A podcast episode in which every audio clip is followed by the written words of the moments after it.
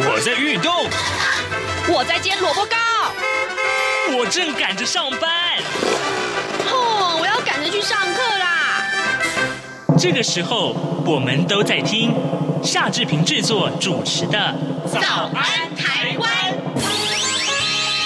早安台湾带给你最热门的时事访谈，最感动的人物专访，最直接的民意表达。对，让我们一起收听《早安台湾》。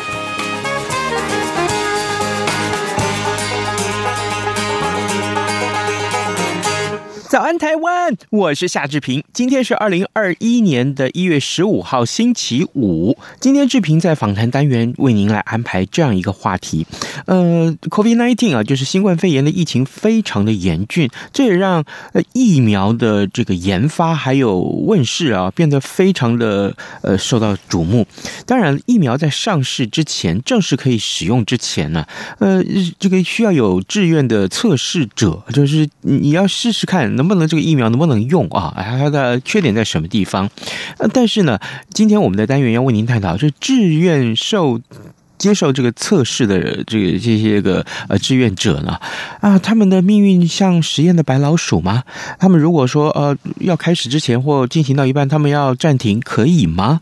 嗯，这个话题其实非常有趣啊。还有就是他们相关的权益该受到什么样的保护？待会儿我们会请您收听我们的记者黄丽杰他所呃录制的这段访谈。呃，在收听我们的访谈单元之前呢，志平有一点点时间跟大家说一说各平面媒。媒体上面的头版头条讯息啊，呃，《联合报》和《中国时报》上面所提到是昨天志平在节目中为您专访刘碧荣老师所提到的美国历史上首见呢，众议院两度弹劾川普啊，目前呢参议院二十号之前是不受理啊，但是呢恐怕会难逃卸任还遭到弹劾的命运，就是两个报纸放在头版头条，呃，另外。呃，《自由时报》上面提到的是疫情啊，疫情。那么，呃，指挥官陈时中说，中国河北的疫情很严重，所以绝对不会考虑台商春节泡泡。呃，农历春节的这个假期快要到了，部分台商抱怨说啊，你回到台湾哦，这个检疫需要十四天，呃，再回去中国工作又要隔离十四天，所以呢，他们呼吁呃开放春节泡泡，减少检疫的天数。但是指挥官啊、陈时中他说啊，绝对不会考虑的。难道大家对中国的疫情一点警觉都没有吗？他认为中国的疫情其实很严重，看中国疫情增加的速度跟对交通的管制和武汉封城前后的状况。是很像的。另外，跟疫情有关的话题啊啊，其实这应该也是口水战啊。这个放在《苹果日报》的头版头条，呃，叶金川和杨志良两位前卫生署的署长恶言论战。这是对于呃目前所爆发的这个北部某个医院啊，呃，两位这个医护人员啊，一位医师，一位护理长，他们感染之后的一个相关引发出来的口水战。好的，呃，现在时间是早晨的七点零三分三十二秒啊，我们先进一段广告，广告过后马上就回到节目的现场来。COVID-19 武汉肺炎疫情趋于平稳，但我们还是不能松懈。除了落实社交距离及做好个人卫生防护，还要勤洗手，并且在无法保持社交距离及搭乘大众运输时佩戴口罩。防疫新生活，对抗病毒，我们一起加油！大家好，我是张婉如。从二零二一年一月一号开始，礼拜一到礼拜五晚上六点到六点半，我在两岸 ING。早安，台湾，你正吃着什么样的早餐？吐司加火腿蛋，咬一口，然后收听中央广播电台。这里是中央广播电台台湾之音所收听的节目是《早安台湾》。COVID-19 冠状病毒疾病肆虐一年，那么施打疫苗呢，其实就成为全球防疫引颈期盼解禁的做法。呃，包括台湾在内，有许多国家都争相研发。我们知道，台湾有三家疫苗厂商，包括国光啦，还有高端联雅生技，他们都积极进行相关的工作。连续有三起的这个试验需要有人体临床受试。我们在去年十一月的时候，已经完成有两万人招募。我们卫福部的前身卫生署在二零零一年就公告药品查验登记准则，疫苗类药品的查验登记。其实这次在依法执行之下，我们要来关心的是政府主动公开招募受试者，这显示哪些讯息？有没有出现争议？还有人体试验安全风险有没有一些隐忧？我们特别邀请台湾受试者保护协会理事长林玉红来说明探讨。欢迎李市长。主持人好，大家好。嗯哼，刚刚有提到，就是说按照这个相关规定哦，这疫苗厂商研发过程当中，到底政府它扮演什么样的角色？若按照公布这规定的话，应该就是督导不介入嘛，哈。那可不可以协助呢？呃，如果以理事长您多年来在关注这个议题的话，你觉得政府应该扮演什么样的角色会比较恰如其分？嗯，其实，在整个新药或者说新的疫苗的最后，其实要做的是查验登记嘛，因为是要上市，要取得药证，所以其实中间常常被厂商诟病的一个部分，在审查的部分是时程慢啊，或者是说各种规定太过于。让人家不清楚，所以我觉得政府如果要协助厂商，可以快速的能够在大家引颈期盼的那种情境底下，能够紧速进行的话，过去的这些审查时间上面的耗费可以多一点协力啦。因为那个部分是技术审的部分，嗯，就包含说我们在需要备齐的文件，呃，相关的技术要怎么进行，然后有一些技术上面的参考需要有一些帮忙的部分，那个部分倒是政府可以介入的地方。那就比如说像其他国家会在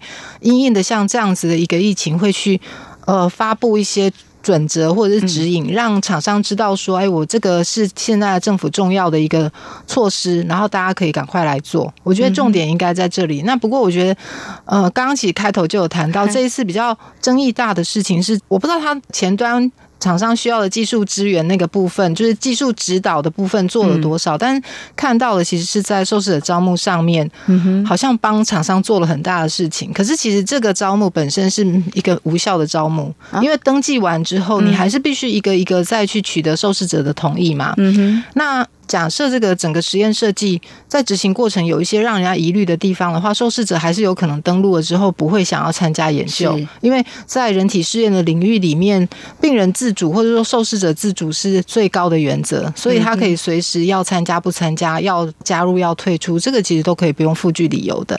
那这个其实是一个大原则嘛，所以我我觉得与其去。用这个方式去招募受试者，还不如把时间花在如何让厂商在整个试验设计上能够更完备。好，非常谢谢理事长提出您的观点哦，有两个部分哦，一个就是谈到协力。要协助什么？呃，刚刚你已经提出一些，或许呢，在放在另外一个阶段，就是呃，有一些流程的加速。但是人体实验这个部分的话，比如说公布讯息是 OK 的，包括其他国家呃一些 guideline，就是一些指引的部分，我们台湾是不是也是类似像这样的做法？是因为这一次的因为疫情比较严重，所以希望加速。您怎么样来看？嗯。我们其实一直在疫苗、新疫苗的查验登记上都有指引，然后这一次也有因应着 COVID-19 的相关的研究，或者是说相关像这样子的临床上面需要也有一些指引出现。我只是在想说，因为它需要的时间也许比平常我们在看待的一些其他的药物研发上面需要更快速的协助啦。就比如说美国 FDA 的话，在今年六月份，就是为了因应疫苗的那个上市，它又有一个新的指引出现去。呃，帮大家收集，就是在科学上面，在伦理上面，应该要做到哪个程度，才叫做呃，政府认为初步上面是可以接受的。它有一个很清楚的东西。那这个六月的指引，其实台湾也有一些学者在关注哦，因为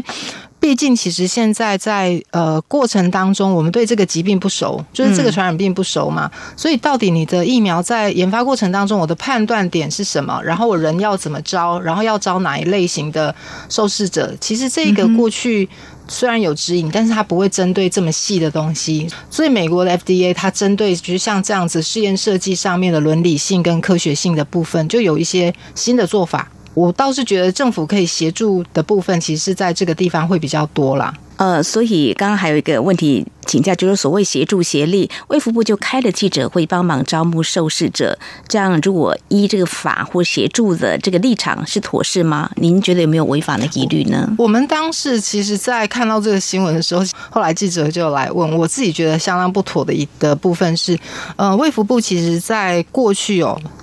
至少在一百零七年左右，已经这个是不是第一次发？是第二次发的那个公文，告诉所有的那个就是 RB 说，哎，你的受试者招募的方式不可以用两种方式，一个方式是不可以透过在那个打工平台去贴招招募受试者，第二个部分是不可以用那个记者会的形式去招募。那当天其实卫福部是自己开记者会，没错，对啊，所以我觉得比较大的疑虑就是说，那你这个行为。算不算招募？卫福部认为不算，但是我自己有进去过那个网站看，就是仔细看了一下，其实里面并不是那么的单纯，只是说，哎，呃，未来如果有一个试验怎么样，你有没有意愿？然后你跟谁联络，并不是只有这么简单，它其实有比较细的东西，就包含说哪一种人适合当受试者，哪一种人不适合当受试者。那这个在伦理，就是在整个。一般人体试验里面，我们就称为纳入条件跟排除条件嘛。然后年龄啊，然后相关的这些细节，其实在这个招募平台上面都有。那你就很难想象说它不是一个招募的行为。那这里就会产生另外一个问题是说，我们刚刚谈到，就是政府在整个临床试验的过程，它角色是什么？就是说，对于临床试验以厂商案来说，厂商最终端，药厂最终端是希望能够拿到药证。嗯，然后能够上市，那上市当然就是他有他的商业行为去盈利，那也可以帮忙大家的那个健康状况，那是 OK。但是政府在这个角色里面，他其实是要怎么讲？他是管理的角色，要让厂商在这个。整个走查验登记所需要临床试验里面，要好好的依法律、依伦理去进行，然后最后看到的数据要是符合实际情况的数据，就是它累积出来的科学数据，必须要政府最后还要再去审查它的数据本身有没有问题嘛？嗯哼。所以这一些其实政府的角色在某些时候是会跟这个厂商是会对立的哦。对啊，因为你要管他嘛，那所以有可能你还是跟他是有对立面。那今天对于民众来说，应该出来管厂商的这个角色的政府，突然跑出来说：“哎，你其实可以，我们有一个平台，然后大家来登记当受试者。”那对于民众来讲，就会变成是什么？变成是政府挂保证。嗯哼，好像说啊政府出来告诉你说，参加这个临床试验是政府认为可以的行为。嗯，那民众就会开始想的是说，既然政府都挂保证了，嗯，那我来参加应该不会有什么问题嘛。嗯哼，那后来就有一个人问说，哎，那这样子如果万一参加了这个试验本身后来出现了不好的结果怎么办？比如说参加了之后有有一些伤害，然后有一些不良反应，有一些副作用，那到底要不要国赔？有人问了这个问题，那可是，一般临床试验，其实我们都把它当成是这个研究机构、药厂跟当事人这个受试者之间的那个三方的他们的那个民法上的私权关系，就是它其实是私人的关系，所以它里面可能会透过保险的机制，会透过损害赔偿的约定。去处理后续，如果万一有发生损害的时候，比如说过去还是有遇过参加临床试验死亡的例子嘛，嗯，那他就是要去做责任的厘清跟排除，到底是不是跟这个试验药物有关，或者是说是不是预期非预期，那个在法规跟在伦理上我们都有一些规范。那以这次的例子来说，你会搞不清楚说，那到底最终责任负责的人是谁？因为是谁？因为是政府出来招揽民众嘛，那民众相信的到底是因为政府有。出来招揽，所以我相信政府还是说，哎，其实最后还是厂商的行为，所以我们才会提醒政府说，不可以做这样的事情。你可以在其他地方协力嘛，是，就是像刚刚说的，技术上面，在审查流程上面、行政上面的这些环节上面帮忙，可以扣得更紧一点，让速度加速，而不是在伦理上面去掺一脚，因为这个部分其实倒是容易产生争议，而且我觉得对民众来说很容易误判风险。啊、嗯、哈，好，非常谢谢理事长的提提醒啊，看来是太急了，所以在怎么样的拿捏呢？的确也需要政府呢，很理性的来看待自己所扮演的一些角色哦。我们刚刚提到啊，有关这个招募受试者，还有谈到这个伦理审查。我们知道卫福部的疾病管制署有一个人体研究伦理审查，负责审查人体研究的呃一些计划。刚刚提到包括督导、评核、施行的情形，必要时就可以终止人体研究计划。就理事长还有协会这边的理解，这伦理审查我们在台湾大概主要有哪些做法？它所发挥的一些作用，你又怎么样来看待呢？呃，其实要提醒一下，其实不是只有机关署，就是不是只有 CDC，、嗯、其实呃，整个伦理审查的制度，它是规范在那个医疗法里面跟人体研究法当中。嗯，那这两个法规范的就是你的行为本身，它其实不管机关，就是说研究的人员如果他只要用人做受试者，然后呃，如果是一般的研究，一般医学研究就人体研究法。那如果他的研究是属于比较高端的，就是风险高的，叫人体试验，或者是说我们刚刚说的像疫苗的临床试验、新的疫苗、新药的这一些，那个叫做临床试验或人体试验。嗯，那。管理上面，其实伦理审查的重点是，它其实有一个历史啦，就是从二次世界大战之后到现在，那主要是希望说，因为毕竟我们如果是都是同行，比如说我们都是医师，我们看风险的方式一定跟一般人不一样。可是人体试验很特别，是你不能够找医生来做实验嘛，就是医生自己会是指挥实验的人，但他不会是受试者，所以我们必须要有人从一般人的角度来看待这个进行人体研究或人体试验，它的风险界定跟一般人的感受如何，有没有逾越一些相关的范围？因为有时候如果你很急或有一些压力，过去曾经也发生过有一些临床试验有做不太对的地方嘛，嗯那所以伦理委员会的角色就是这样子，它是一个代表。社会的声音，代表民众的声音，代表多元的声音，去告诉这个人，计划主持人就是要执行计划的这个人呢，什么样子的风险是适切的，嗯，然后让他在执行研究的时候有一些应该注意的事项，跟法规上面的要求，他必须要有一些法规遵循，跟伦理上面必须要有一些合适性去做调整。嗯大概看的是这一个，嗯哼，对，OK，好，这个把关要严哦，那有很多阶段的审查跟督导都非常重要的哦。所以刚刚提到，就是说卫福部这一次呢，在记者会当中公开的相关资讯呢，招募受试者很快就达到两万人这个目标。嗯、不过你刚刚提到一个字眼，就是说 是无效的哈。所以接下来我们就要谈说，怎么样确认疫苗研发阶段临床测试者的对象适合与否哦？对，也没有错，就是相关的专家学者在记者会或呃后来来很多媒体在追问的，就是说，那这些人都适合吗？嗯，当然，就是说你登记了也未必就是适合这次来做人体试验。所以在连结刚才我们所提到的，包括这个呃伦理审查这个部分，还有刚刚提到疫苗研发阶段临床测试对象应该要怎么样做到这样子的一个规定或目标呢？目前，如果说从美国我们刚刚说的 FDA 他们发表的 guideline 来说，因为呃，也跟各位听众可以再稍微说明一下，就是整个临床试验，就是以新疫苗来说，临床试验大概就分三期，嗯。嗯就必须至少必须要做到三期啦。那当然，这一次因为紧急状况，之前也有人丢出来说，只要做两期，他就要开始试打。嗯、那不过通常都是三期。那第一期临床试验是针对比较健康人的，因为他那时候开始要测试的是，嗯、呃，对于健康人来说，他要测试就是这个安全的这个备用疫苗或试验中的疫苗，它是不是安全？嗯，二三期才会开始测疗效。所以从一到三期，它其实分别有的那个受试者的条件可能会不太一样。然后这一次 COVID-19 的那个对象又会再不一样一点，因为我们在整个从去年一整年到现在观察到的这些呃被感染者的那种，比如说他的重症的情况，或者是说他感染的那个比例，所以在。其他国家在做这个疫苗试验的时候，它也会针对像比如说年长者的那种重症比例高，所以可是你不可能一开始就做年长者，因为这样风险太多。嗯，所以还是会先做健康人的，健康人、年轻人先做，做完之后如果安全啊、耐受啊都没有什么问题之后，呃，年长者的也会被考虑进来。嗯，然后更有趣的事情是说，过去我们其实疫苗不太做怀孕女性。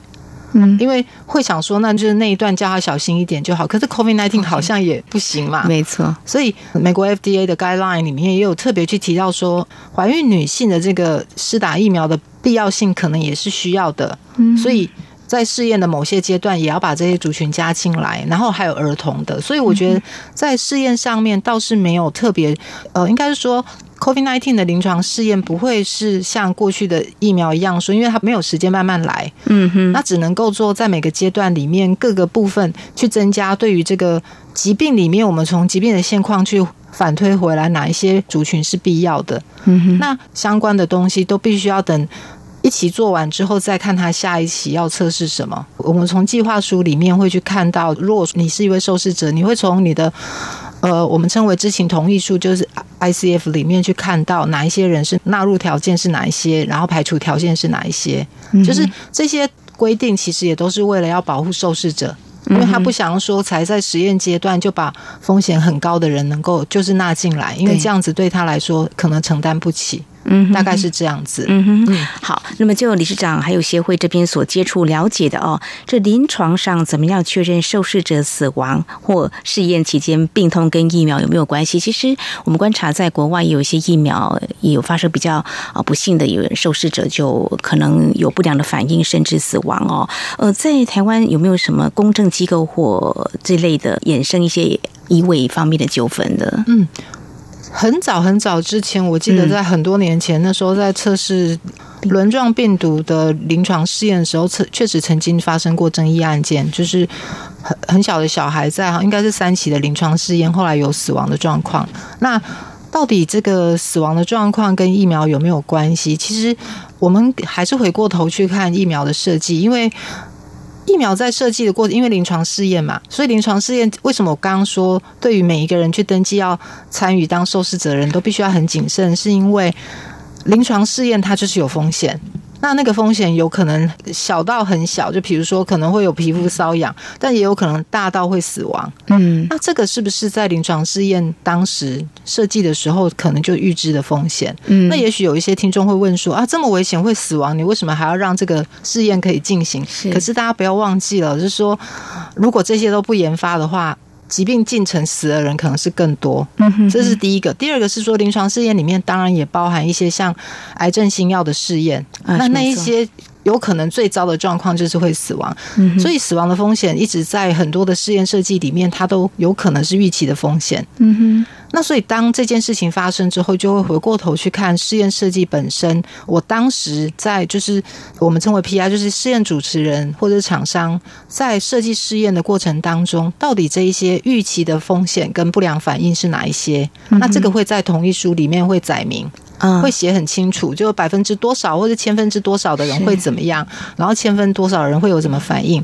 那假设这些。反应确实，后来有一个受试者运气不好，真的都中了。嗯哼，那这一个部分，因为你是变成受试者自我是要自己承担风险啊，所以他除了医疗之外，不会有任何损害赔偿。哦吼，对，因为我已经告诉你了嘛，所以这个其实就是当受试者其实需要谨慎的地方。嗯，如果真的发生了，那有可能是不会有任何赔偿的。嗯哼，是这个疫苗研发是非常专业的，当然有勇敢的受试者，有一些是自愿的受试者。呃，所以怎么样看懂风险？像协会一直在关注这个议题，会不会有专家学者可以提供他们一些建议呢？嗯，我建议是说，每一次有人问这个问题，我都会提醒他说，呃，其实我们有时候。家属或者是自己去住院的时候，有时候也会遇到有人来问你要不要参加临床试验嘛。是，每一个人的第一个动作应该都还是要做一件事情，就请他把同意书拿给你。嗯，然后呃，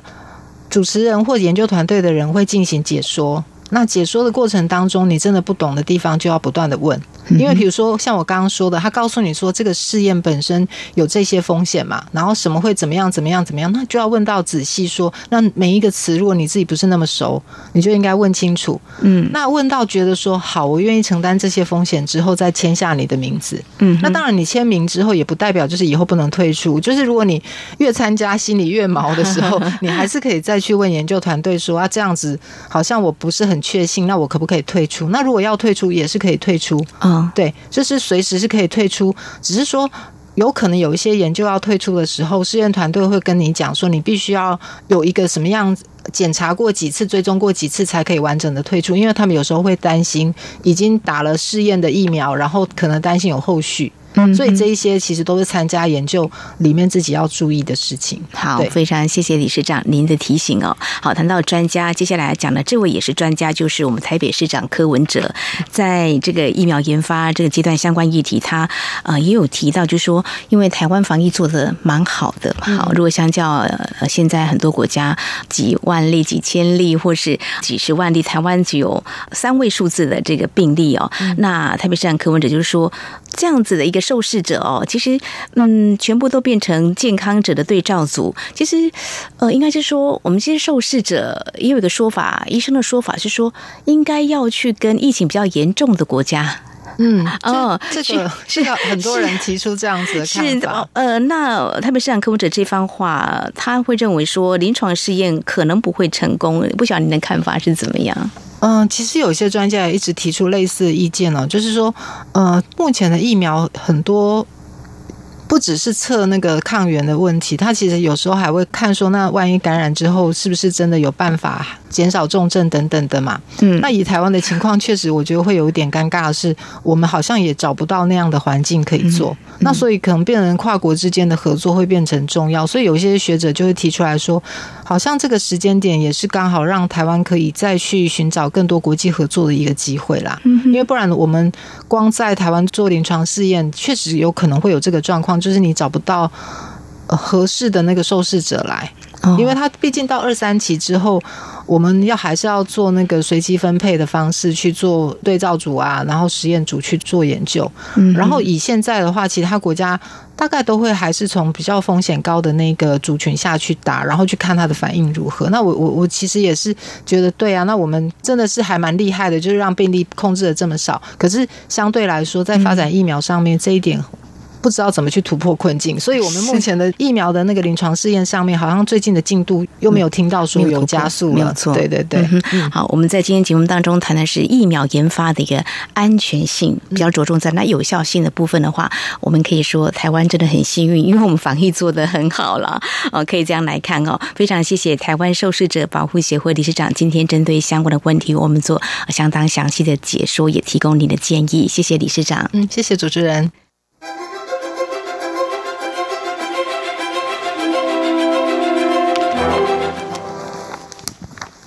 好的，这里是中央广播电台台湾之音，您所收听的节目是《早安台湾》，我是夏志平。呃，现在时间早晨七点二十七分零八秒了哦。来，呃，今天是礼拜五，所以呢，可能大家会想说，哎，天气好不容易呃这个放晴了，那是不是会安排一些呃出外旅游？但是也提醒您啊，这个好天气真的也只到今天，听说明天要开始下雨了，所以如果有出游计划的话，也请大家呃这个细心规划。画一下啊，万一有雨天方案啊，这就会比较好一点。好的，我们赶快来关注一下会有哪些其他的重要的新闻大事啊。当然了，疫情，还有就是啊，这个呃台北股市啊，或是台湾，我们这两天看到很重大的新闻。疫情啊，呃，除了刚刚一开始志平跟您分享的《苹果日报》今天做的成头版头的这个口水战之外，另外当然更重要的是呃这个是测试呃整个疫情啊在未来的影响。今天还会不会有一些新的？呃，这些呃个案啊，这就是大家最关注的话题。那这个台商的这个返乡啊，的春节泡泡，眼看的这个构想是没有办法实现了，所以可能大家真的是要好好先规划一下过年的这个行程。那另外呢，呃，台北股市啊，哎，这个昨天稍微回档了一下，但很多人就想说，哎。呃要卖没卖掉怎么办？呃，我我建议大家真的稍微先等一下，为什么呢？这个很多情况，可以好好的观察啊，好好的观察。而至于国际的要闻上面，我们看到，当然更重要的是美国的情势啊。呃，昨天刘碧荣老师在节目中跟大家所分析的啊，呃，全世界就在等拜登上任啊。呃，川普呢也真的是要卸任了，但是呢，他卸任能不能好好的卸任呢？他这个二次弹劾呃几乎已经成了，那到到参议院去这个呃。在审核，当然是等到二十号，就是呃，拜登上任之后了。那他卸任之后，到底能不能继续参选公职啊？未来的时间能不能继续参选公职，这可想必是大家最关注的话题了。那另外啊，今天各平面媒体上面也有很多的话题是值得大家所关注的。呃，像候鸟啊，斑头雁可以飞越喜马拉雅山，目前在台湾发现了它的踪迹，这恐怕是很多的赏鸟人士他们呃很兴奋的一个发现啊。大家可能这个图片。然后大家疯传了。好，在节目结束之前呢，志平还是要呃提醒大家啊，呃，早安台湾的 Podcast 在啊 SoundOn 声浪，还有就是 Google 跟 Apple 的 Podcast 上面，通通可以点听得到。欢迎大家哎，就上去去订阅早安台湾啊，每天都可以自动送到你的手机里面，让你收听啊，这个哎至少可以陪伴你很啊半个小时的时间。今天节目时间也到了，志平就祝您有愉快的周末哟，咱们下周一再见了。